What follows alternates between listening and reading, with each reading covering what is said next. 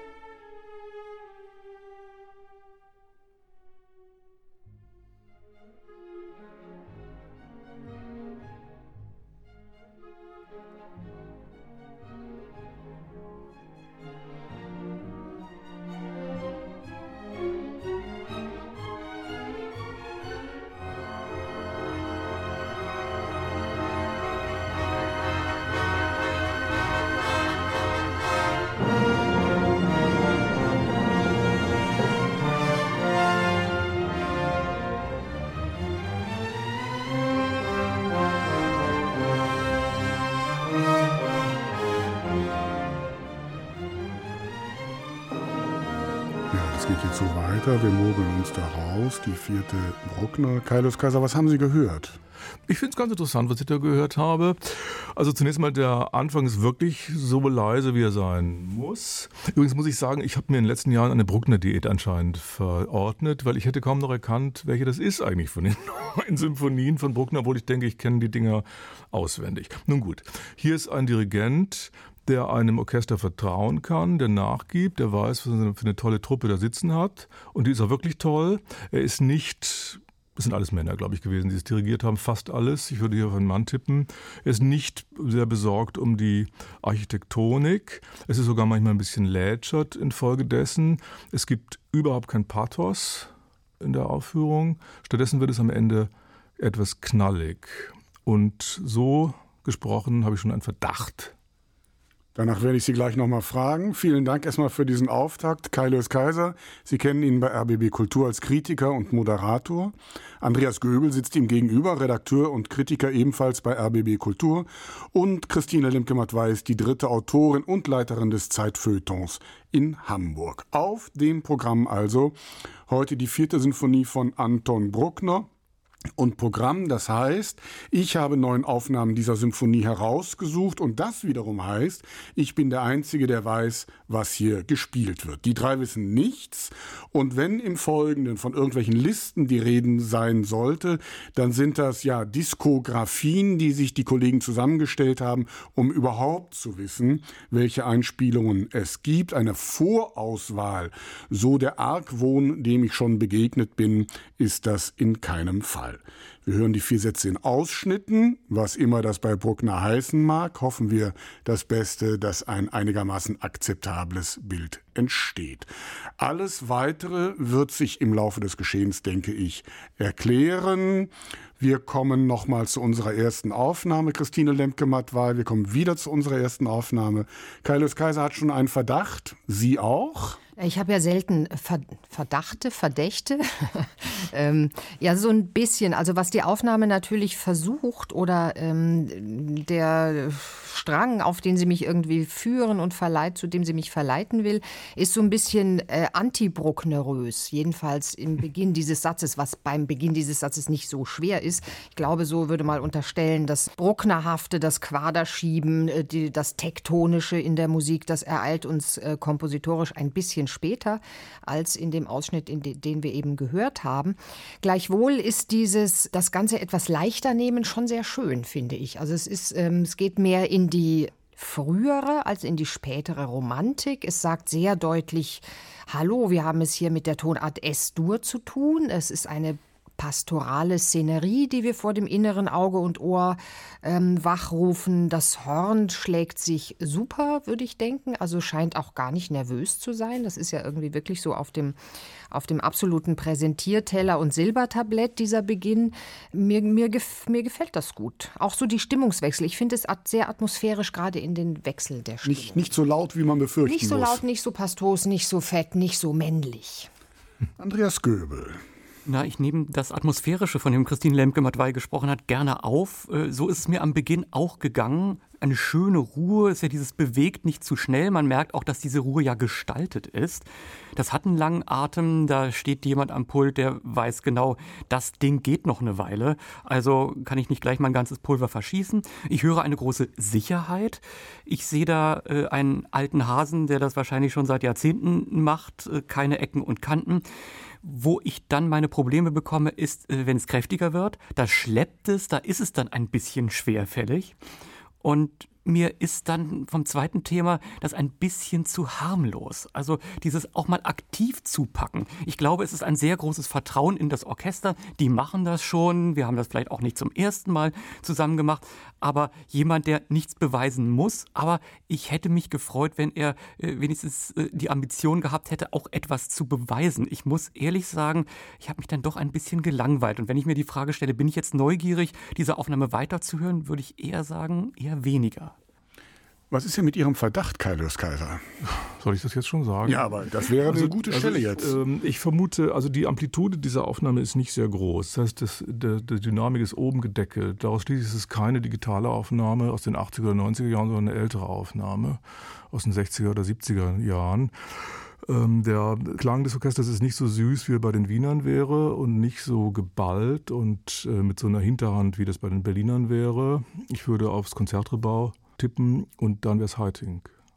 Ja, was sagen die anderen? Also mit Heiting würde ich auch mitgehen. Ich habe hier eher so den Eindruck, äh, dass es nicht aus der Zeit der Heiting ist, äh, äh, weil es hier in der Aufnahme, die wir gehört haben, wirklich ein bisschen laufen lässt. Also mm, es hat noch diese Genauigkeit, aber es ist auch so dieses Abgeklärte. Kommt Leute, ich muss euch das Ding nicht nochmal erklären, ich habe das schon so oft gemacht. Also dafür würde ich, da würde ich dann eher sagen, wenn es Heiting ist, ähm, dann eher der äh, alte Heiting und würde dann eher sagen, dass er hier die Berliner Philharmoniker dirigiert hat. Also auch vom kompakten Klang wären, wären es mir eher die Berliner als das Konzertgebau. Der Auftakt sitzt und er beginnt damit, dass Andreas Göbel wie immer richtig liegt.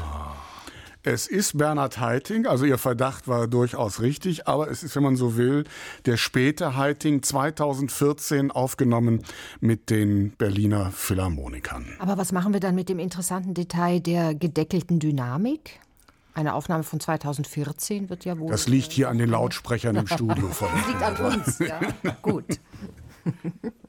Ja, Bernhard Heiting, 2021 gestorben. Ein alter Hase, habe ich eben gehört, bei dem das ja alles wie selbstverständlich läuft, aber dann auch immer ein bisschen naja, es ist ja Fahrt auch so ein Verhältnis ist, zur Musik, was eigentlich ganz schön ist, dass er immer sich ganz in den Dienst der Werke gestellt hat. Nicht gesagt, ich will jetzt hier das und das machen, sondern was kommt dem Werk am nächsten, wie kann ich das, was der Komponist möglicherweise wollte, umsetzen.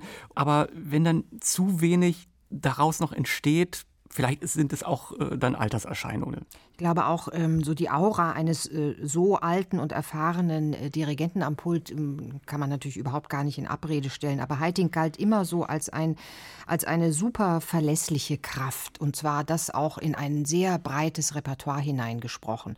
Und was den Bruckner Heiting äh, betrifft, so habe ich das immer so erlebt, dass das sehr unterschiedlich sein konnte. Also genau das, was Andreas Göbel gerade beschreibt, war dann eben auch anfällig oder, oder äh, zugänglich für Abende mit mehr oder weniger Inspiration. Also mhm. dieses Gehen lassen, das konnte sehr gut funktionieren, aber wenn es eben nicht da war, dann war auch nicht so viel da, weil er war eben nicht der Gestalter, der große, der gesagt, jetzt probiere ich mal dieses Konzept aus oder jetzt lege ich die vierte nochmal ganz neu an. Das war nicht Heiting. Um es überspitzt zu sagen, dass er nichts wollte, das hat ihn beliebt gemacht bei den Orchestern. Und ja, sie auch das kann manchmal gut sein für die Absolut, Musik und ja, manchmal ja, ja, nicht ganz so. Also die hatten immer den Eindruck, dass sie eigentlich besser spielen können unter ihm, wenn er da vorne steht. Äh, wo ich widersprechen würde, ist, oder differenzieren würde vielleicht, wo man, wenn man sagt, der wollte immer den Komponisten, den Werken dienen. Kinder, das wollen sie alle. Ich habe noch Oder kein, keiner. Oder keiner. Das, also keiner tut es, aber alle sagen es. Also, also wirklich, das ist die Lebenslüge und auch das nicht zu Ende gedachte fast aller Musiker, wenn ich das mal so deutlich und pauschal sagen darf. Ich kenne eigentlich nur ganz wenige, die das anders gesehen haben. Ich glaube, Chili Bedaka hat das ein bisschen anders gesehen, ja. als, also phänomenologischer oder jedenfalls, nein, also da wird auch schon gelacht hier. also äh, kurzum, das ist, ein, das ist wirklich ein Buch mit sieben Siegeln. Kurz zurück zu Heiting. Ich bedanke mich für diese schöne Ehrung dieses großen Dirigenten und wir hören noch einmal den ersten Satz und noch einmal Herzschlag für den Hornisten.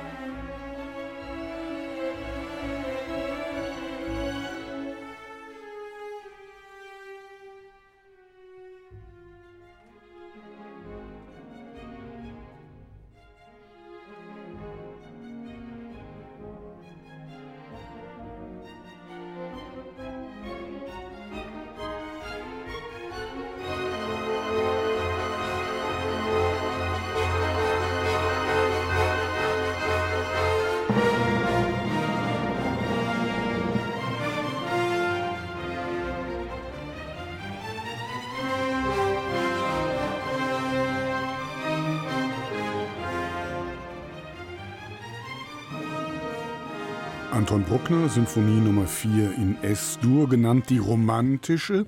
Der Titel stammt von Bruckner selbst, wie auch einige Hinweise zur Deutung. Der erste Satz zum Beispiel soll eine mittelalterliche Stadt darstellen. Andere reden von einer Waldsymphonie oder allgemein von romantischen Genrebildern. Uraufgeführt wird die Symphonie 1881 in Wien, aber das ist nur eine von vielen Etappen. Man muss sich die romantische wie einen guten gereiften Rotwein denken, mehrfach gekeltert, umgefüllt, ausgelagert, neu angesetzt. Es wird umgearbeitet, neu komponiert, retuschiert und verbessert.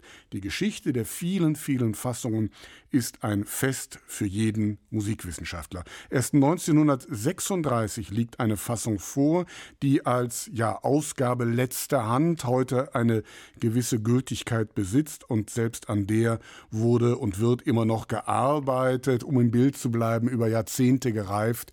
Die vierte ist eine richtige Reserva. Bruckner ist in der vierten noch ganz am Anfang seiner Karriere als Symphonienkomponist. Die vierte ist sozusagen ein Prototyp. Die Musik kommt immer aus dem Nichts, die Motive sehr einfach, meistens Quinten und Oktaven, und die Fäden, die sie spinnen, sind lang, die unendliche Melodie. Dann der sogenannte Bruckner Rhythmus, zwei Viertel und eine Vierteltriole, das haben wir eben schon gehört, und das in immer neuen Steigerungswellen, fetter Blechsatz, schöne Ländlermelodien, und wenn man alles zusammennimmt, klingt es immer wie der Kölner Dom. Andreas Göbel, kennt man Bruckner einen, dann kennt man eigentlich alle. So will es das Vorurteil. Ist es, ist es so? Ja, das wird immer gerne gesagt und man kann natürlich anhand bestimmter Parameter gerne sagen, äh, ja, es gibt bestimmte Konstanten. Also äh, bei den Scherzi ist es so immer Scherzo A-Teil Trio, Scherzo A-Teil da Capo und auch äh, wie er mit bestimmten Themen umgeht, das schon. Aber äh, wenn man ins Detail guckt, ist die Konzeption dann doch äh, eine andere. Wenn man die nochmal vergleicht, die vierte hier mit der vorhergegangenen dritten, die eine ganz andere Dramatik hat, eine ganz andere, ja, ist eher so der dämonische Bruckner. Und bei allem, was Bruckner dieser vierten draufgegeben hat, draufgepfropft an irgendwelchen Deutungen, die eher draufgesetzt als wirklich gedacht sind, hat Bruckner die vierte schon als romantisches Gegenbild zur dritten konzipiert. Nee, Bruckner hat sich immer, könnte man sagen, bestimmte Dramaturgien gesucht, um dann doch im Detail zu variieren. Äh, es ist auch immer ein Ringen damit. Es ist auch immer eine Auseinandersetzung mit dem, was als, was Bruckner als tief religiöser Katholik auch empfunden hat. Im Grunde genommen eine Frage nach dem Sinn der Welt, nur halt in Noten ausgedrückt. Also die Dissonanzen, die dann die Neunte hat, äh, die kann man nur wirklich als äh, Zeichen dieser Auseinandersetzung sehen. Und Bruckner brauchte auch so viele Sinfonien, um äh, letzten Endes immer wieder eine Welt zu erschaffen, die dann doch im Detail anders ist. Frau Lenkemann, wenn ich Bruckner höre, bin ich immer ein bisschen zwiegespalten. Auf der einen Seite fesselt mich diese Musik natürlich, auf der anderen Seite bin ich aber unsicher, ob diese Welt, von der Andreas Göbel da erzählt, ob die was mit meiner heutigen Welt überhaupt noch zu tun hat. Wie geht es Ihnen damit? Also mit meiner hat das ein bisschen wenig zu tun, muss ich sagen. Ähm, wobei das natürlich alles richtig ist, was Andreas sagt. Und ich glaube, äh, man kann auch ähm, der Forschung und des Nachdenkens über Bruckner sind ganz gewiss äh, ebenso wenig Grenzen gesetzt, wie das bei Brahms oder Beethoven der Fall wäre oder auch bei, bei Richard Wagner. Aber es hat doch dieses Werk, dieser Schritt durch neuen symphonische Welten hindurch hat doch auch etwas merkwürdig Abgeschlossenes, etwas in sich zu sich selbst Sprechendes. Also das, man sagt ja gerne, entweder man ist ähm, eine Bruckner-Liebhaberin oder man ist eine Malerliebhaberin. Und gerade so der, der, Schritt von Bruckner zu Maler ist zeithistorisch gesehen gar nicht so groß, aber von den inneren Welten her ist es ein riesiger, weil die malerschen Welten, die blicken für mein Gefühl nach draußen, in, ins Jetzt, ins Ist, in, in, die, in die Weltlage, in die äh, gesellschaftlichen und politischen Zustände. Und das tut Bruckner nicht. Die Frage ist natürlich, ähm, tut er das nur auf einer vordergründigen äh, Ebene nicht und spricht die Musik aus sich selbst heraus dann mindestens so viel Wahrheit über die Welt da draußen und es ist nur schwieriger für uns, es zu entschlüsseln und es aufzuschließen? Oder tut sie das aus so einem merkwürdigen katholischen Impetus dann eben doch nicht? Also wenn Sie sagen, das klingt alles wie der Kölner Dom, sage ich, hm, na gut, da spricht ähm, das rheinische Gemüt aus Ihnen. Ähm, ich würde eher sagen, es klingt alles so ein bisschen wie St. Florian und St. Florian ist äh, imposant. St. Florian steht aber auch ziemlich allein in der Landschaft und ähm, ein bisschen so empfinde ich Bruckner als allein unter dieser tollen Orgel in dieser tollen Kirche begraben liegend bis heute. Der Kölner Dom steht übrigens auch allein. Aber da ist so ein bisschen Köln noch drumherum, ja. Spielt keine Rolle. Sie meinen die Domplatte, ja? Immer windig. Carlos Kaiser, was hören Sie denn in dieser Musik? Ähm, ich würde zum Beispiel auch sagen, das ist nicht meine Welt, aber das ist ja gerade das Gute, ja, bitteschön. Also da kann man unterschiedliche Schlüsse draus ziehen. Ich finde das gerade ein Vorteil. Ich meine, das Kuriose ist ja, dass diese Symphonien ein Selbstbewusstsein und eben ein in der, ein Ird, eine Irdischkeit, eine in der Erden gebaute Festigkeit ausstrahlen, und der man selber ganz unsicher war und vor und zurück äh, geändert hat und gestrauchelt hat. Ich glaube, diese Arbeit der, und die Mühe ähm, an der Arbeit, die merkt man den Werken an und zwar zu ihrem Vorteil. Das ist eine richtige Welt für sich, in die man entweder hineintritt oder man bleibt eben draußen auf der Domplatte. Wie war das denn in dieser Aufnahme, Carlos Kaiser? Wie haben Sie das gehört? Ja, ich würde mal sagen, also wo gehobelt, wo gehobelt wird, da fallen Späne. Da war natürlich ein bisschen Sand im Getriebe. Wir haben es mit einem historisch informierten Orchester äh, zu tun offensichtlich. Also die Hörner und so äh, klingen ein bisschen weniger perfekt und rund und, und, und sahnig, als wir das heute äh, gewohnt sind. Es hat alles so einen abschwellenden Gestus und keinen anschwellenden, wie man das bei Thielemann hätte oder bei, bei wirklich, also heutzutage auf die Spätromantik spezialisierten äh, Leuten. Ähm, ja, man hört natürlich mehr irgendwie so, es, es wird viel alerter, ja. Und wo es richtig laut wird, klingt es viel patziger und quäkiger und vermittelt den Eindruck, wir können auch nicht lauter, aber es macht auch nicht Lärm. Also es entzaubert die Sache dann auch wieder ein Stück weit und rüstet sie ab. Mir hat das eigentlich ganz gut gefallen. Frau Lemke-Matwei, Sie lächeln Das ist sozusagen schon. ja, weil das so das Ideal, für mich ist das äh, idealtypisch insofern, als es verbindet ähm, die historische Aufführungspraxis mit, mit Anton Bruckner. Das, da, bin ich ja so ganz zu Hause in, beid, in beiden Fragen. Nein, ich muss sagen, ähm, also gerade so im, im Vergleich zu der Haitink-Aufnahme, die wir vorher gehört haben, da ist natürlich eine größere, größere Sensitivität am Werke. Da ist von Anfang an mehr so Freischützatmosphäre in den Streichertremoli. Die ganz, das ganze Geschehen ist direkter, es ist dringlicher, es will offenbar mehr als Haitink gewollt hat. Ich bin mir aber nicht sicher, ob es weiß, was es will, weil ich habe dann so ein bisschen, muss ich sagen, den Faden verloren. Also nach den ersten Steigerungen dachte ich, na gut, das geht jetzt immer so hin und her und dann lässt die Spannung mal nach und dann nimmt sie wieder zu. Die Rokoko-Schößchen im zweiten Thema, das ist schon fast neckisch und niedlich und so. Harmonisch fand ich es dann auch trotzdem eher fast so ein bisschen abgerundet dann wieder. Also, dass die, vielleicht geben das so die, die Blasinstrumente auch nicht richtig her. Also, ich muss sagen, bei, aller Anf bei allem anfänglichen Interesse ist das bei mir dann so ein bisschen verschütt gegangen unterwegs. Sind Sie bei der Stange geblieben, Herr Göbel? Ich bin bei der Stange geblieben, aber nur weil ich die äh, Partitur mitgelesen habe ah. und weil da so viele schöne Details sind, äh, die man da hören konnte. Gerade auch, äh, dass zum Beispiel auch bei Bruckner eine Triole nicht gleich eine Triole ist, sondern eben diese kleinen Motive, wo man sagt, das ist darauf zusammengebaut, das ist wirklich aus dem Setzkasten genommen. Und also wenn die Hörner so ein bisschen nach dem, wie Bruckner das ja mal formuliert hat, Signal des Türmerhorns vom Rathaus klingen, bin ich nicht unzufrieden. Wen haben wir denn da gehört? Na, so also, viele gibt es ja nicht, da gibt's, oder? Ich, nur eine, nee, oder? Ja. ja, ja eigentlich ja. ja. Ich habe hab Ihre Listen nicht. Ich habe nur meine. Und was steht da so drauf? da steht also Orchester Champs-Élysées, oder? Mit, ja. mit Herrn welche? Ja, ja. ja. Nur Mut, nur Mut. Orchestre de Champs-Élysées, die Leitung Philipp Herwege. Was um Himmels Willen treibt die Spezialisten der alten Musik immer in, in die ja, Die langweilen sich halt mit ihrem sonstigen Repertoire. Die wollen jetzt mehr und größer und auch. Naja, wenn man überlegt, äh, wie spät erst das äh, Streichervibrato-Standard geworden ist, lohnt sich das äh, bis Anfang des 20. Jahrhunderts. Ich meine, warum hat jemand wie Nikolaus Harnoncourt Bartok gemacht? Ja. Also übrigens ein katholischer Dirigent, der Herr Herrewege. Es ist gar nicht uninteressant. Und Sie meinen, das hört man? Ja, und ich meine, das ist interessant deswegen, weil die meisten Bruckner-Spezialisten äh, protestantisch waren. Im Unterschied zu Bruckner. Interessante Analyse und Diagnose. Ich überlege gerade, ob ich das als Zusatzfrage sozusagen gewissermaßen einbauen Welche Konfession soll. Welche Konfession hatte der Das ist kein Witz. Das meine ich ganz ernst. Das meine ich ja, dann, gucken, ernst. dann treiben wir die Ernsthaftigkeit mal weiter und zwar mit der nächsten Aufnahme. Noch einmal der erste Satz der vierten Bruckner und gleich will ich von Ihnen wissen, welche Konfessionen die einzelnen Orchestermitglieder und der Dirigent hatten.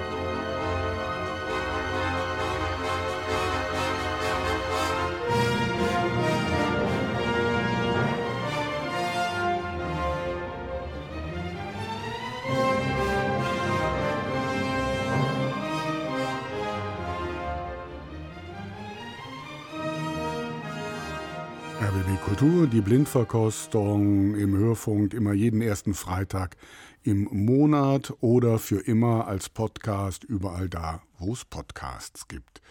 Wir hören die vierte Symphonie von Anton Bruckner. Christine Lemke-Matwei, was haben Sie gehört in dieser Aufnahme?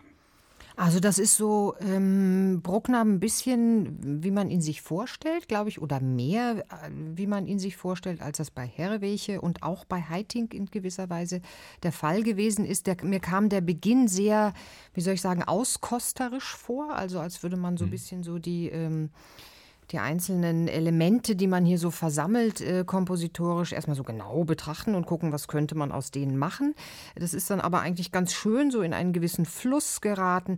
Die ganze Anlage, würde ich sagen, ist sehr viel viriler als das, was wir bislang gehört haben. Ähm, da sind Musiker äh, und vielleicht auch ein paar Musikerinnen am Werk, die sagen sich, jetzt wollen wir uns mal nicht kleiner machen, als wir sind. Insgesamt aber, weiß ich nicht, hat es mir... Ähm, ich fand es ein wenig zu pauschal und ein wenig zu viel Durchschnittsware. Andreas Göbel, gut gearbeitet, sagt Christine Lemke-Mattwey, aber es reicht nicht. Also, das habe ich anders gehört, muss ich sagen. Also, Durchschnittsware würde ich zurückweisen.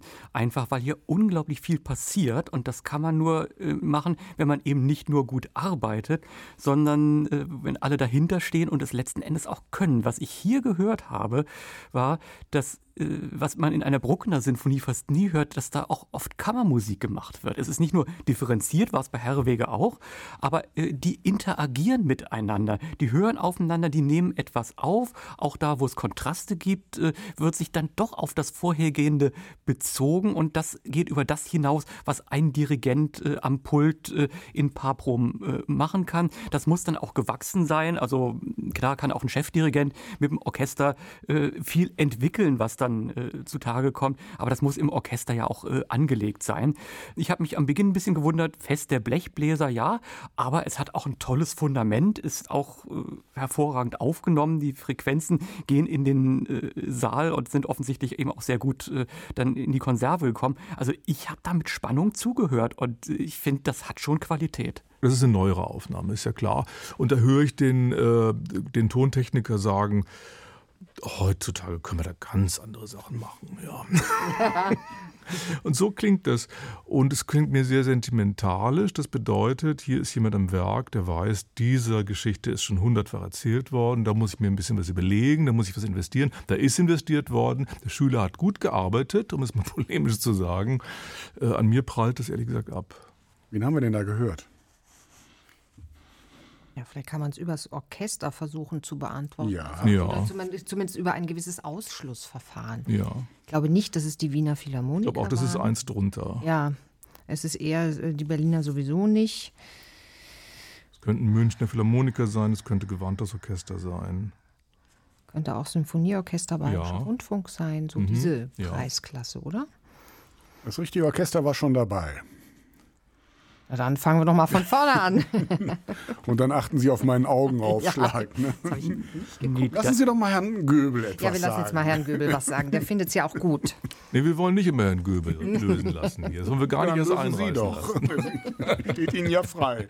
Also wenn wir das ernst nehmen, was wir gesagt haben, ja. dann wäre das schon dabei. Weil Münchner Philharmoniker wäre ja wohl Gergiev und gewandtes Orchester wäre Nelsons. Ja, aber Gergiev und gearbeitet? Ja, also Nelsons.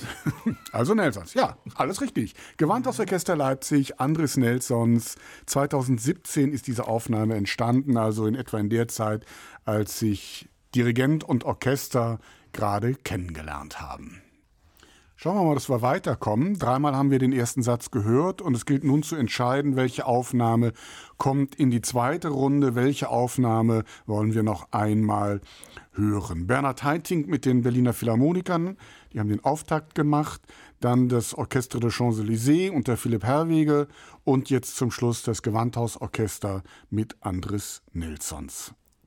Also ich bin für den Katholen. Welcher war das nochmal? Herwege. So. Herwege.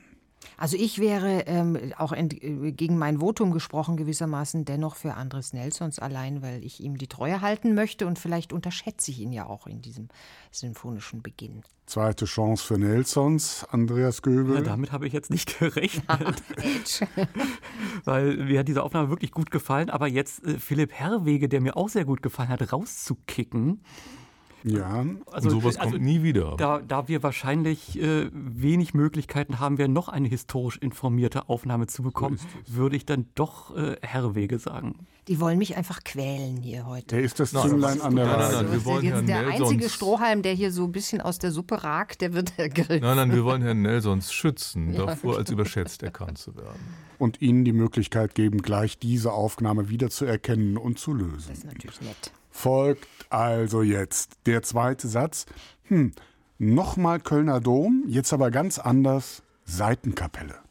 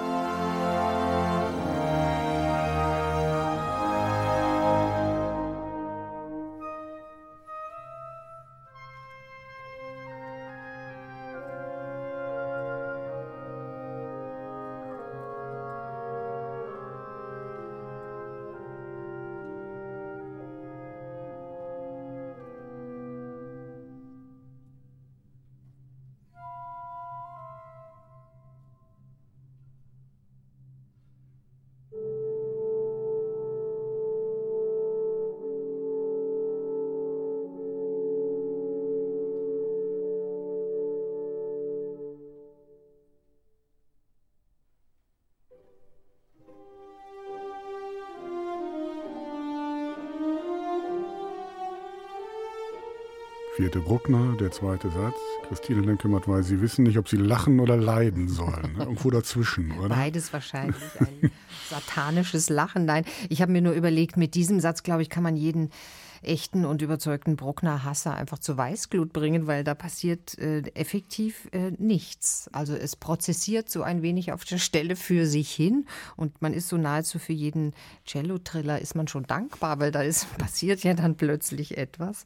Ja, sehr seltsam. Ich habe mich auch zurückversetzt gefühlt in eine lange, lange Vorvergangenheit zu ähm, Sergio Celibidache und den Münchner Philharmoniker, die das nicht sind, weil äh, die Aufnahme, glaube ich, gibt es nicht als Konserve. Ähm, und in, da wurde dann in München in der Mariannenkirche wurde Bruckner zelebriert und das hörte sich in etwa immer so an, weil er natürlich in jeder harmonischen Rückung, in jeder Klangfarbe schon so etwas Esoterisches mutmaßte und ein Philosophem eigentlich aus jedem Takt machte. Und ein bisschen so hörte sich das jetzt auch an. Kaius Kaiser, was haben Sie gehört? Ist unsere Gewinneraufnahme, oder? Hätte ich jetzt gesagt. Genau, ja. Das sind die alten Gesellen da. Ich meine, das ist ja klar, so gewisse Erhabenheitserwartungen, die wir vielleicht haben, werden da nicht bedient. Das finde ich aber wiederum gerade den Vorteil. Ich habe nichts auszusetzen daran. Natürlich sind das in dieser Seitenkapelle, die Sie angekündigt haben, etwas rußige Scheiben und der Staub steht da so in der Luft, duster, ne? was man dann sieht, wenn das Licht reinfällt. So ist es halt, ja. Mhm. Also vielleicht liegen wir ja falsch mit unseren Erwartungen. Es ist immerhin die einzige Aufnahme in dieser Richtung, die es gibt von diesem Werk ich weiß das zu honorieren. Andreas Göbel. Ich muss gestehen, ich habe wirklich gelitten.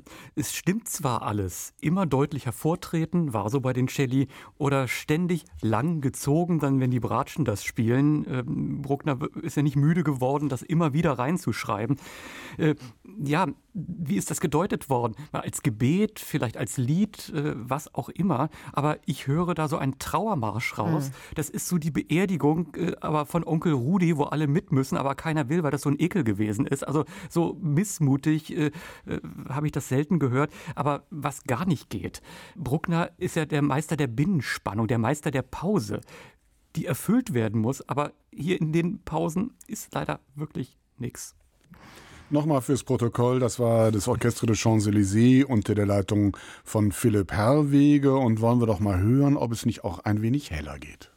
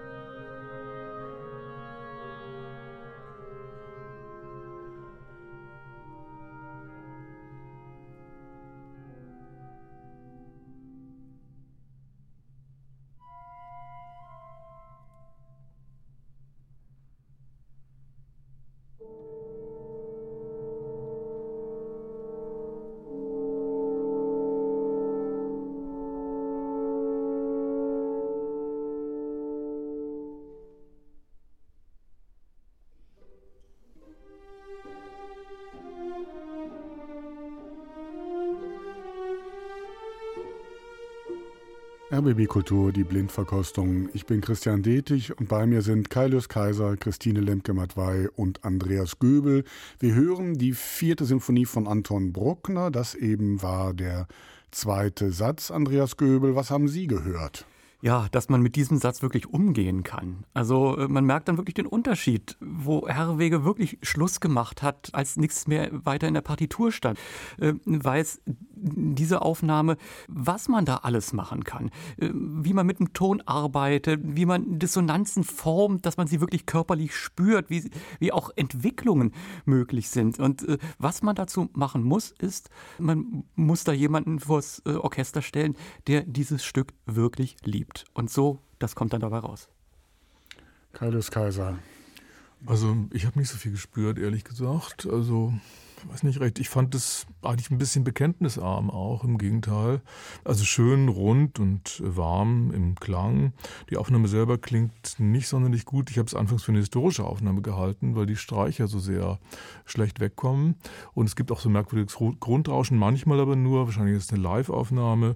Ich bin, also ja, natürlich ist es nicht schlecht, aber also mich hat es nicht wirklich erreicht. Schon schwierig, Frau Lemke-Mattwey. Ja, vielleicht sollten wir uns auch wirklich bei Anton Bruckner beschweren. Also, ja. also der Satz ist ein Härtetest. Ja, ja, genau. Das ist einfach echt äh, harter Tobak, weil eben so wenig dann doch in den Noten steht oder man so wenig aus dem machen kann, was die Noten einem nahelegen.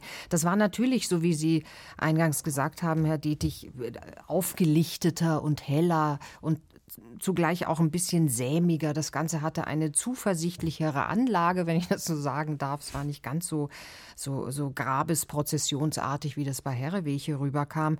Das ist auch dialogischer gefasst, als es bei Herreweche ist. Da sprechen irgendwie zwei Parteien miteinander oder versuchen es, aber mir ist bei weder der einen noch der anderen richtig klar, was sie denn zu sagen haben wollen, außer dass sie so gegeneinander gestellt werden.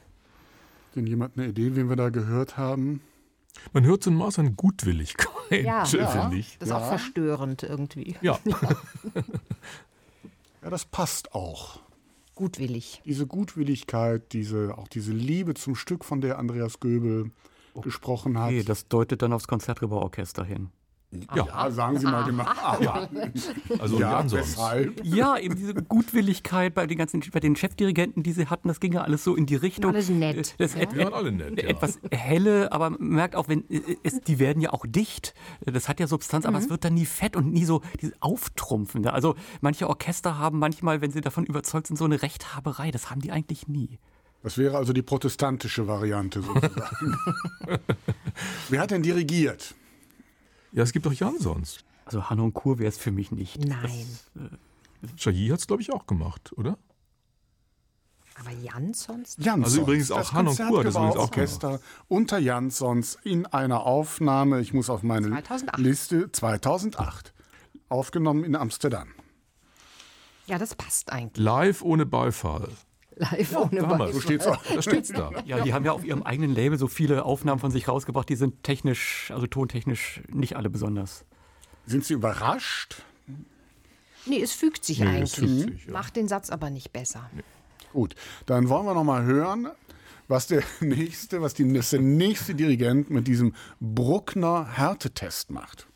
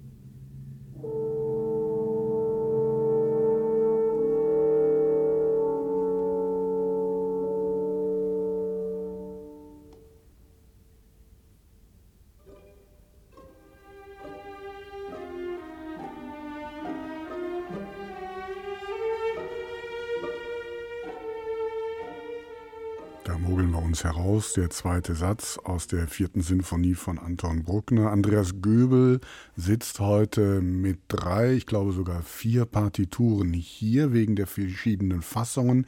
Herr Göbel, mitten im Satz mussten Sie wechseln. Was ist passiert? Ja, das war diese Erstdruckfassung, die von 1888. Und äh, das erste Mal in dem Satz ist mir aufgefallen, wo eigentlich nur die Bratenstimme äh, gehalten wird und hier das ins Horn äh, übernommen wurde.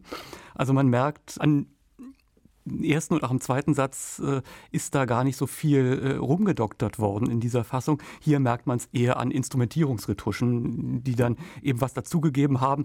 Auch gerade an einer Stelle, wo äh, ein ganzer Holzbläsersatz einfach äh, frisch äh, dazu ergänzt wurde. Wahrscheinlich aus dem, worunter wir vorher so ein bisschen gelitten haben, dass ja für Bruckner ungewöhnlich so wenig in den Noten steht und man ein bisschen mehr Farbigkeit schon mal von vornherein reinbringen wollte. Ich meine, die Sache ist ja äh, umstritten äh, weil die Fassung ja nicht von Bruckner selber gemacht wurde oder nicht nur von Bruckner, sondern äh, auch von seinen Schülern, aber Bruckner sie äh, dreimal durchgegangen ist. Also das hat schon etwas Authentisches und äh, da gehen dann halt die Diskussionen äh, hoch, weil ähm, es ist eben so ein untypischer Bruckner in dieser Fassung. Und da wird ja dann bis heute gestritten. Also äh, noch vor ein, zwei Jahrzehnten galt diese Fassung als komplett überholt, Igittigit als Verschlimmbesserung und äh, überhaupt nicht im Sinne des Meisters. Jetzt äh, denkt man ein bisschen anders drüber. Das hat sich noch nicht so ganz in die Aufnahmepraxis äh, ähm, übertragen. Aber äh, ich denke, in Sachen Bruckner ist das letzte Wort noch nicht gesprochen. Und ich höre an Ihrer Stimme, Ihnen gefällt das alles, was Sie gehört haben. Ich finde es ganz interessant, dass in dieser Fassung äh, die Vortragsbezeichnung Andante Andante ist. Äh, man hat also das quasi Allegretto gestrichen, aber gerade das ist die flotteste Fassung. Die würde ich sagen, Andante, mhm. quasi Allegretto. Es ist ja eigentlich kein langsamer Satz. Mhm. Und äh, ich habe bei allem Ver Vergleichen jetzt der Stimme, muss ja gucken, ist das jetzt äh, wirklich oder äh, auch nicht. Ich habe mich da nicht gelangweilt gefühlt, aber nicht nur deswegen, da wo diese Stelle kommt, wo man, wo wir alle diese Probleme hatten, nur Streicher äh, zu Pizzicato-Begleitung, äh, da ist auch das lang gezogen gestrichen. Es ist natürlich das flottere Tempo, muss man äh, so sagen, aber man kann es gestalten, man kann was draus machen. Es ist ein bisschen dicker im Rubato, aber auf jeden Fall ein gültiger Ansatz. Härtetest, Frau Lemke, war eher bestanden, oder? Eher bestanden, aber das erklärt sich so ein bisschen aus dem, was Andreas Göbel mhm. eben ausgeführt hat, glaube ich. Wenn das natürlich von innen heraus nochmal so etwas angereichert worden ist, dann tut man sich damit leichter, auch beim mhm. Hören. Mir hat in dieser Aufnahme gefallen, dass sie ein bisschen, wie mir schien, naiver zu Werke gegangen ist. Man hat sich da offenbar nicht so, so, so einen wahnsinnig dicken Kopf gemacht. Es hatte auch eher den Charakter einer fröhlichen Wanderschaft als einer mhm. traurigen Prozession. Das ist auch netter zum Zuhören. Äh, insgesamt das schnellere Tempo ist schon erwähnt worden und ich fand auch wie so eine ähm, was besonders heikle Stelle, wenn dieses Pizzicato da kommt, wo man denkt, boah, jetzt kommt die Musik jetzt wirklich komplett zum Erliegen, jetzt geht gar nichts mehr. Selbst hier war noch ein Rest an Vergnügen an der Sache hörbar und spürbar, der es einem dann wiederum leichter hm. macht, am Ball zu bleiben. Ich glaube auch, diese letzteren Aspekte sind Sachen, die sich nicht in der Ausgabe erschöpfen, sondern das sind Zutat des Dirigenten. Es ist so eine merkwürdig schunkelnder Kondukt, so zu einer innere Bewegtheit. Bestimmt ein katholischer Dirigent, apropos, keine Ahnung. ähm, jedenfalls hat eine gewisse Jovialität, es hat eine Kantabilität am Anfang, die wir noch gar nicht gehört haben. Und so bestimmte Stimmen haben fast den, ein, vermitteln fast den Eindruck einer lyrischen, zärtlichen Weise, die da plötzlich sich ausspinnt. Das ist sehr schön. Sie wissen schon, wie Sie uns kriegen können. Wen haben wir denn da gehört? Sie schauen auf Ihre Listen. Mit der Fassung engt das also, Feld schon also mal wieder ein bisschen ja, ein. Das war ja ein älterer Jahrgang. Ja, ne? würde ich auch Das war ein älterer ja, Jahrgang. Ein Endlich mal, Mensch. Endlich mal, ja. Naja, bei den wenigen, die wir hier haben, also Böhmen würde ich ausschließen, ja. hätte nicht das Tempo genommen, bleibt eigentlich Knappertsbusch. Ja. ja, das war Knappertsbusch, ganz mit klar. Mit den Wienern. Das war Knappertsbusch der Olle Knar. mit den Wienern. Mensch, der, der frischeste Knar. und netteste von allen. Und ausgerechnet der, der bekannt ist für seine langsamen Tempi, legt hier einen Zahn zu. Das war der zweite Satz. Folgt der dritte. Und die Frage, wer kommt nun weiter? Knappertsbusch mit den Wienern. Von 1954 will ich noch ergänzen, ist diese Aufnahme. Wir haben gehört Jansons mit dem Konzertgebauorchester und Philipp Hervé mit den Orchestre des Champs-Élysées. Wer kommt weiter, wenn wir jetzt gleich den dritten Satz hören? Da wir alle schon etwas erschöpft sind von dieser Musik und diesem Komponisten Ist das oder so, ja? ich das bin, würde ich auf jeden Fall für den alten Knar Natürlich. plädieren. Der alte der macht es uns leicht. Der nimmt uns was äh, nimmt von der uns mit. Last. Wer nimmt uns was von der Last? Kaius Kaiser auch, Andreas Göbel. Ja, so sehr ich Jansons schätze, aber äh, ich bin jetzt neugieriger, wie das bei Knappertsbusch im Scherzo wird. Folgt das Scherzo, das Bruckner bei der Umarbeitung komplett ersetzt hat. Üblich geworden ist das sogenannte Jagd-Scherzo. Sie hören gleich, warum das so heißt.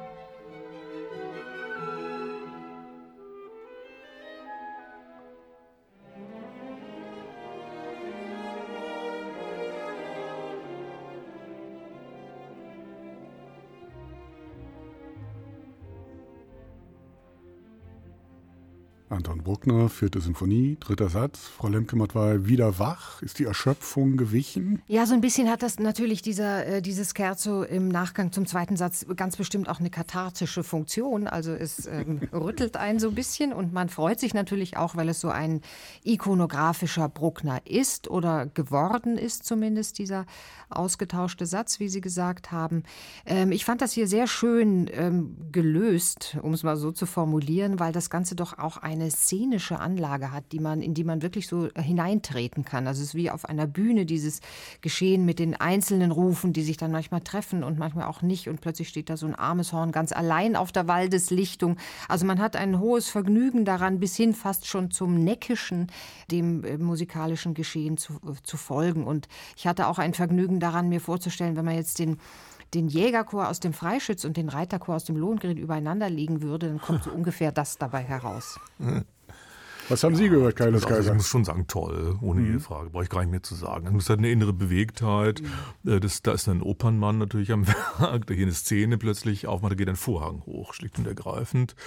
Und das, hat- das federt und ist gedeckelt und hat eine Struktur, eine Schichtung, es passt, wackelt und hat Luft. Bei mir sind keine Wünsche offen. Wunderbar. Gegenrede, Andreas Göbel. Fällt mir nicht ein. Das ist, äh, ich würde sagen, nur teilweise die Jagdszene. Das ist jetzt schon nach der Jagd, wenn man am Buffet steht und von der großen Schlachteplatte sich was runternimmt. Äh, aber genial gemacht, wie da jemand auch komplett subjektiv rangeht. Ich habe dann immer geguckt, warum ist jetzt das Motiv rausgehoben und nicht das. Äh, steht so nicht drin. Aber es kommt mir vollkommen entweder logisch oder wenigstens nachvollziehbar vor. Mhm. Ich werde hier auch gut unterhalten. Es stimmt im Gesamtklang. Und äh, Operndirigent würde ich Kaius Kaiser sofort äh, zustimmen. Ich habe bei, äh, bei den ganzen Jagdmotiven, auch wie das so gestaffelt ist, so an den zweiten Aufzug Götterdämmerung gedacht, an die äh, mhm. Jagdszenen, wo das dann von, von allen Seiten dann äh, mal wieder rüber weht gewissermaßen.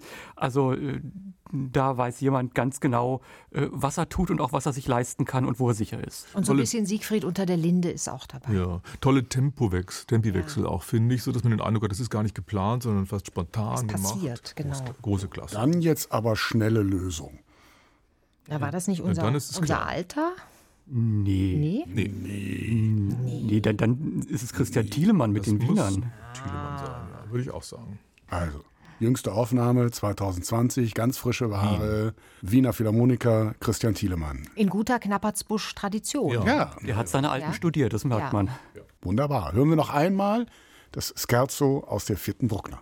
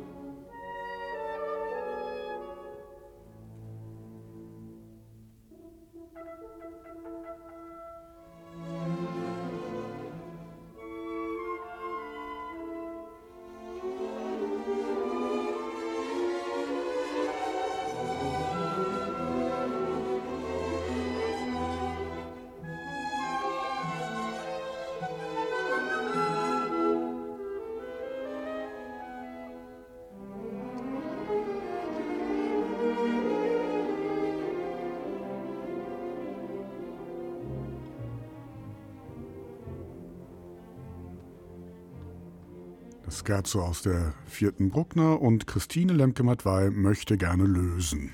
Ja, unschwer am Rauschen zu erkennen, ähm, das ist unsere Knappertsbusch-Aufnahme von was? War das 54? 55 oder sowas, ja.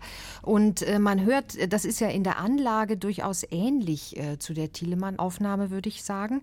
Man hört aber schon etwas mehr Hosenträger und auch das, den langen Dirigierstab, den äh, Knappertsbusch gerne benutzt hat. Ähm, es ist so ein bisschen festgezurrter, es ist so ein bisschen ruppiger.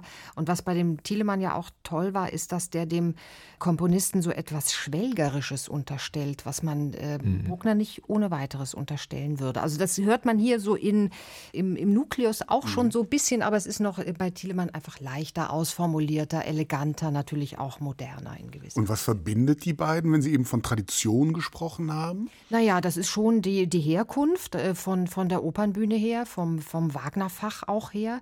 Ich glaube, da lernt man ganz viel so mit... Ähm, einerseits natürlich mit Farben und mit Spannungszuständen umzugehen, aber auch so ein räumlich-musikalisches Denken ähm, an diese Partitur anzulegen. Und das ist hier in beiden Fällen sehr, sehr modellhaft gelungen, würde ich denken.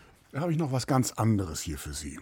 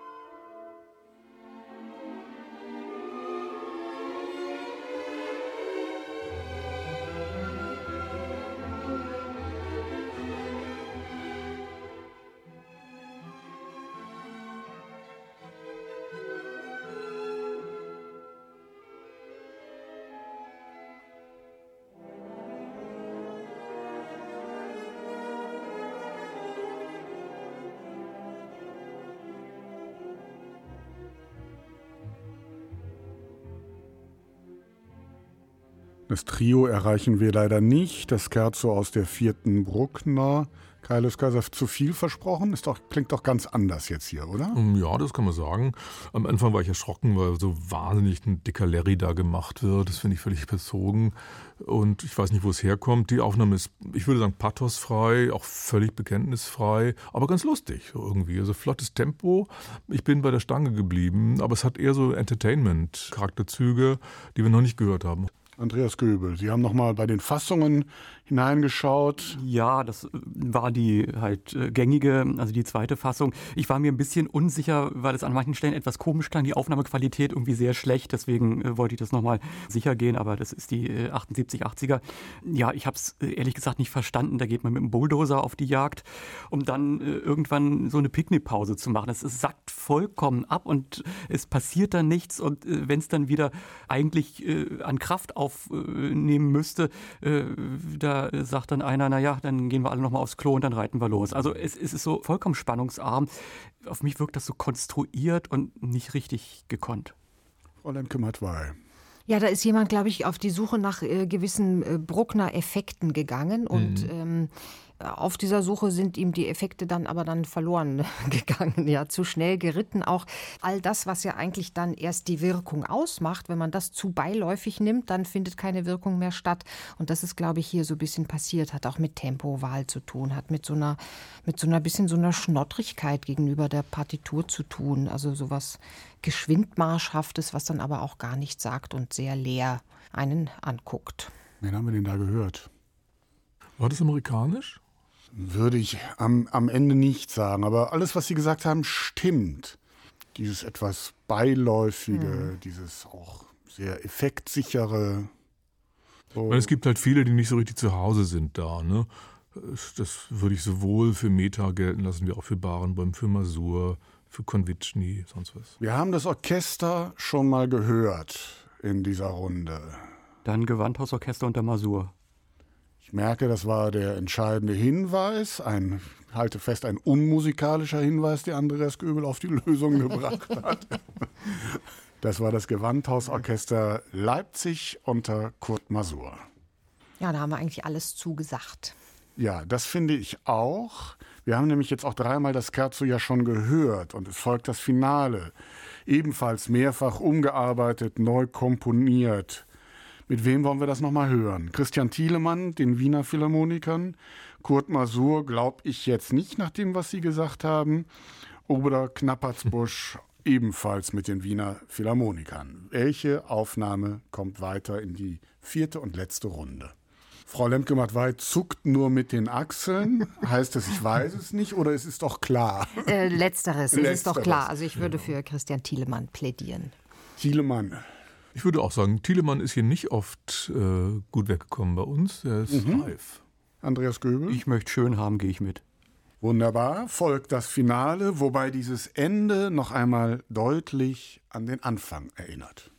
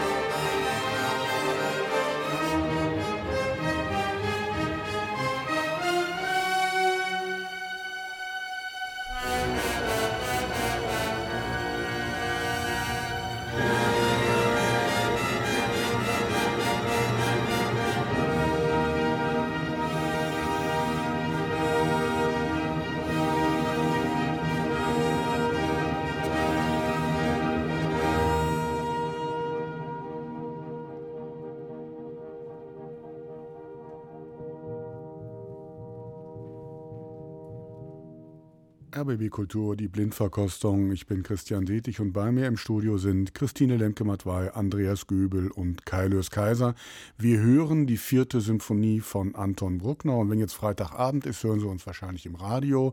Ohne diese zeitlichen Einschränkungen jederzeit in der ARD Audiothek am besten als Podcast. Frau Lemke-Matwei, was haben Sie gehört in diesem Schlusssatz? Boah, sch ja. schwierige Musik, kann ne? ich da nur sagen. Also man muss schon, schon wirklich, wieder. ja, wirklich wirklich. Also es ist eine große Herausforderung, finde ich schon. Also äh, man muss schon sehr gut zuhören, um dem Geschehen zu folgen, weil man das Gefühl hat, alles, was und noch mehr, alles und noch mehr, was in dieser Musik bislang versammelt worden ist, das taucht hier nochmal auf. Das wird nochmal so zusammengefegt und dann stehen wir so vor diesem Haufen an Material und sagen, okay, wie organisiert der Komponist das jetzt? Allein von der, von der Dramaturgie des Geschehens her. Da muss man schon sehr auf dem Kiviv sein, um da am Ball zu bleiben. Und ich glaube, die Aufgabe der Interpreten ist es, ähm, uns am Ball zu halten. Und ähm, das ist schwer, weil es der Gestus immer so schnell wechselt. Ja, eben bin ich noch so in diesem, in diesem so ein bisschen Bruckner schon Ursuppen. Wir versammeln uns, äh, einzelne Gestalten tauchen auf, dann plötzlich bin ich wieder auf der Waldlichtung des Kerzos. Also echt schwer. Ich habe mich jetzt sehr schwer getan damit. Andreas Köbel, Sie nicken. Ja, dieses Finale ist problematisch, weil ja äh, nach der Neukomposition des Scherzos Bruckner gemerkt hat, er muss das Finale komplett äh, neu äh, konzipieren, wenigstens, auch wenn er bestimmte Motive beibehalten hat. Der Charakter ist ein ganz anderer geworden. Eigentlich sollte es in so einer Art Volksfeststimmung auslaufen. Jetzt bekommt es etwas Dämonisches. Sind das jetzt die Schrecken des Waldes? Ist es der Schauer der Nacht? Also ich denke, das aufzufassen, ist hier im Ansatz durchaus gelungen. Man bekommt etwas sehr Schwergewichtiges, etwas Düsteres. Das Problem ist dann nur die Ausführung. Dann muss man es auch wirklich richtig bei den Hörnern packen. Es, es fängt hier schon bei dem Handwerklichen an.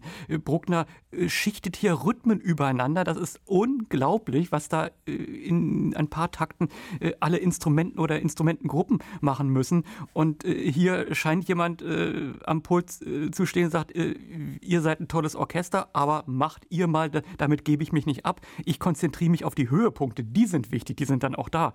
Aber dadurch steht auch alles so äh, nebeneinander. Also ich würde auch dazu neigen zu sagen, wenn man den Eindruck hat, boah, ist das schwere Musik. Ist eigentlich schon alles schon, verloren. Schon dann hat denn, ja, Entschuldigung, aber dann hat doch der Dirigent was falsch ja. gemacht. Ja, da liegt die genau. Schuld. Ich würde dazu neigen zu sagen, ein Dirigent muss diesen Eindruck auf jeden Fall vermeiden, wenn man im Sinne Bruckners agieren will, selbst wenn Bruckner sehr Fehler gemacht hat. Dieser Dirigent tut es nicht, was ja auch eine gewisse Objektivität hat. Der guckt eher analytisch in die Partitur. Ich habe mich gefragt am Anfang, mein Gott, wie ist es eigentlich notiert, diese Geschichte? Ja, Interessant, ja. Also Thielemann ist das nicht gewesen, so viel würde ich schon mal sagen. Nein, nein. Das Problem ist dann, dass es aber doch zu rumpelig wird im Endeffekt und auch zu laut und zu dick. So dick würde Karajan das nie hatte, hätte werden lassen, äh, wäre das nicht geworden bei Karajan. Das bedeutet, es ist, hat es eine musikantische Auffassung, plötzlich an der Analytik äh, unbeachtet, aber ohne den Charme von Knappertsbusch. Wen haben wir denn da gehört? Sie sind dicht dran. Der analytische Blick, ja. Ah, das ja, würde ich jetzt nicht so, nicht so, sehr in den mhm. Vordergrund mhm. stellen. Okay, dann ist es klar. Was war bitte oh, das für ein Hinweis? Herr ja, also der analytische Blick, ich denke an äh, das äh, Durcheinander äh, bei den komplexen Rhythmen. Und äh, jemand, den das eben so überhaupt nicht interessiert bei der Probenarbeit, das ist halt mal Daniel Barenboim. Was soll ich sagen? Es ist richtig. Das war mit dem der Staatskapelle Berlin, Entschuldigung, deshalb war ich hier auf dem Zettel verrutscht. Ja, genau, der, der hat das dreimal eingespielt. Mit den Berlinern in Chicago. Mit Chicago, mhm. ja. Also, also man sollte doch eigentlich meinen, ein rechter Bruckner Spezialist. Das ist jetzt hier die Aufnahme, die vor einigen Jahren im Zusammenhang mit einer größeren Tournee entstanden ist. Da gibt es eine ganze Bruckner-Box mit der Staatskapelle und Daniel Warenbäum. Schön. Bis hierhin noch einmal das Finale.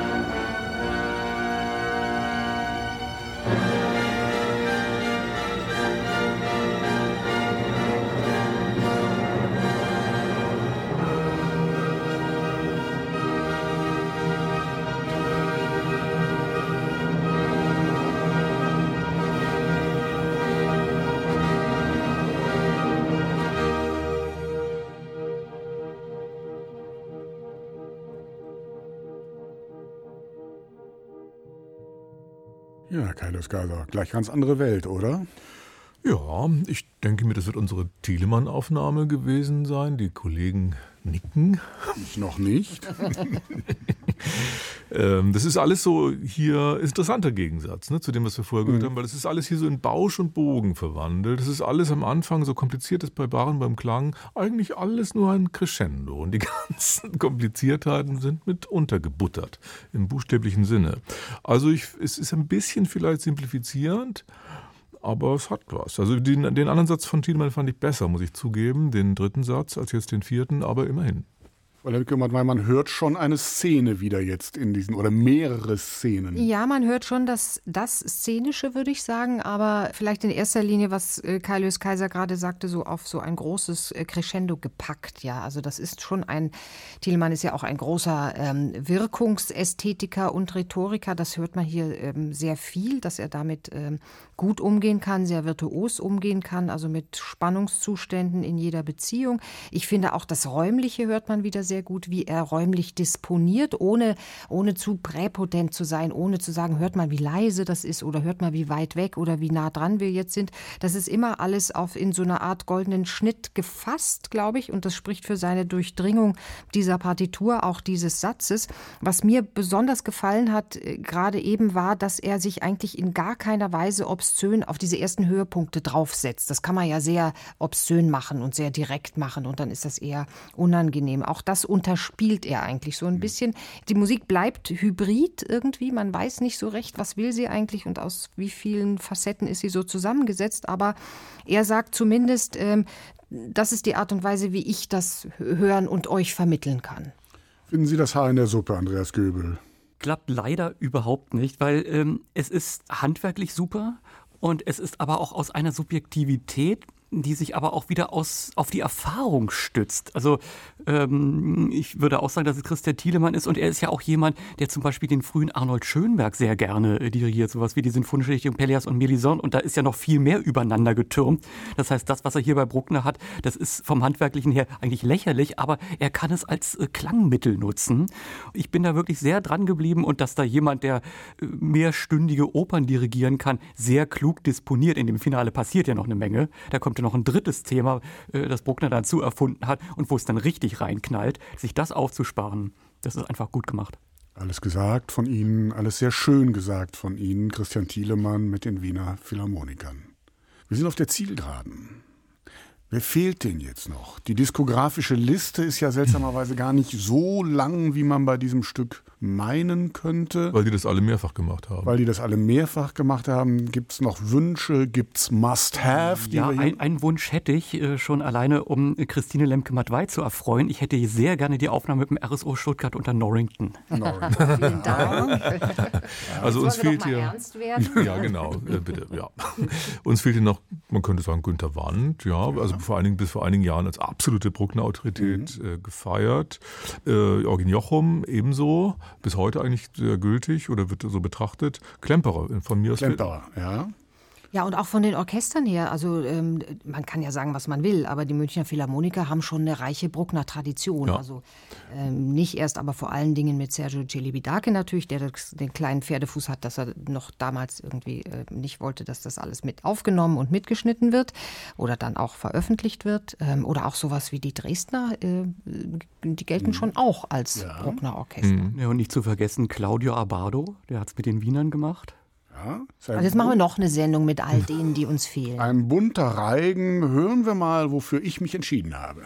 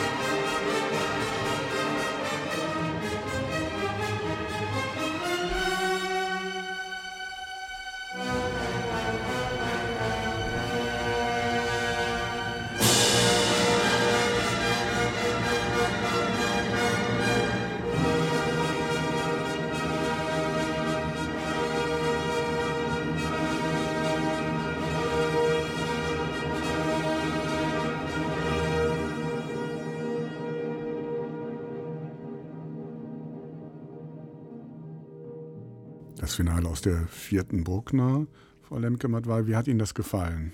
Ich bin mir unsicher, ob mir das gefallen hat. Ich neige dazu eher, eher nein. Ähm, ich fand es so im, im Vergleich natürlich auch zu der Telemann-Aufnahme nicht so differenziert, sondern allgemeiner. Es stand auch immer das, was gerade nach Aufmerksamkeit schreit. In der Partitur stand auch irgendwie prompt äh, vorne im Scheinwerferlicht. Das finde ich erstmal so ein bisschen geheimnislos und spannungslos. Das Blech war sehr blechern, sehr wirkte irgendwie amerikanisch, wobei das für mich irgendwie nicht so richtig Sinn ergibt. Ich musste phasenweise fast an sowas denken wie Janacek Sinfonietta oder sowas. Mhm. Ja. Ähm, andererseits waren die Kontraste dadurch natürlich äh, stärker, freiwillig oder unfreiwillig. Äh, bin da so ein bisschen, bisschen ratlos, stehe ich davor. Kaius Kaiser. Also ich fand es schon sehr souverän disponiert, das kann ich nicht anders sagen, ohne dass es opernhaft disponiert wäre, sondern symphonisch disponiert, muss man auch können. Es war detailreicher als bei Thielemann. Ich gucke tiefer in die Partitur hinein, wenn ich das höre. Die Deutung ist aber ein bisschen angejahrt, wie mir vorkommt, ein bisschen ranzig geworden. Wir hören natürlich den, die, sozusagen die strahlende Ästhetik der Karajan-Ära mhm. hier mit dem eiskalten Blech. Das ist, glaube ich, das, was mhm. die Kollegin meint. Das würde ich auch bemängeln.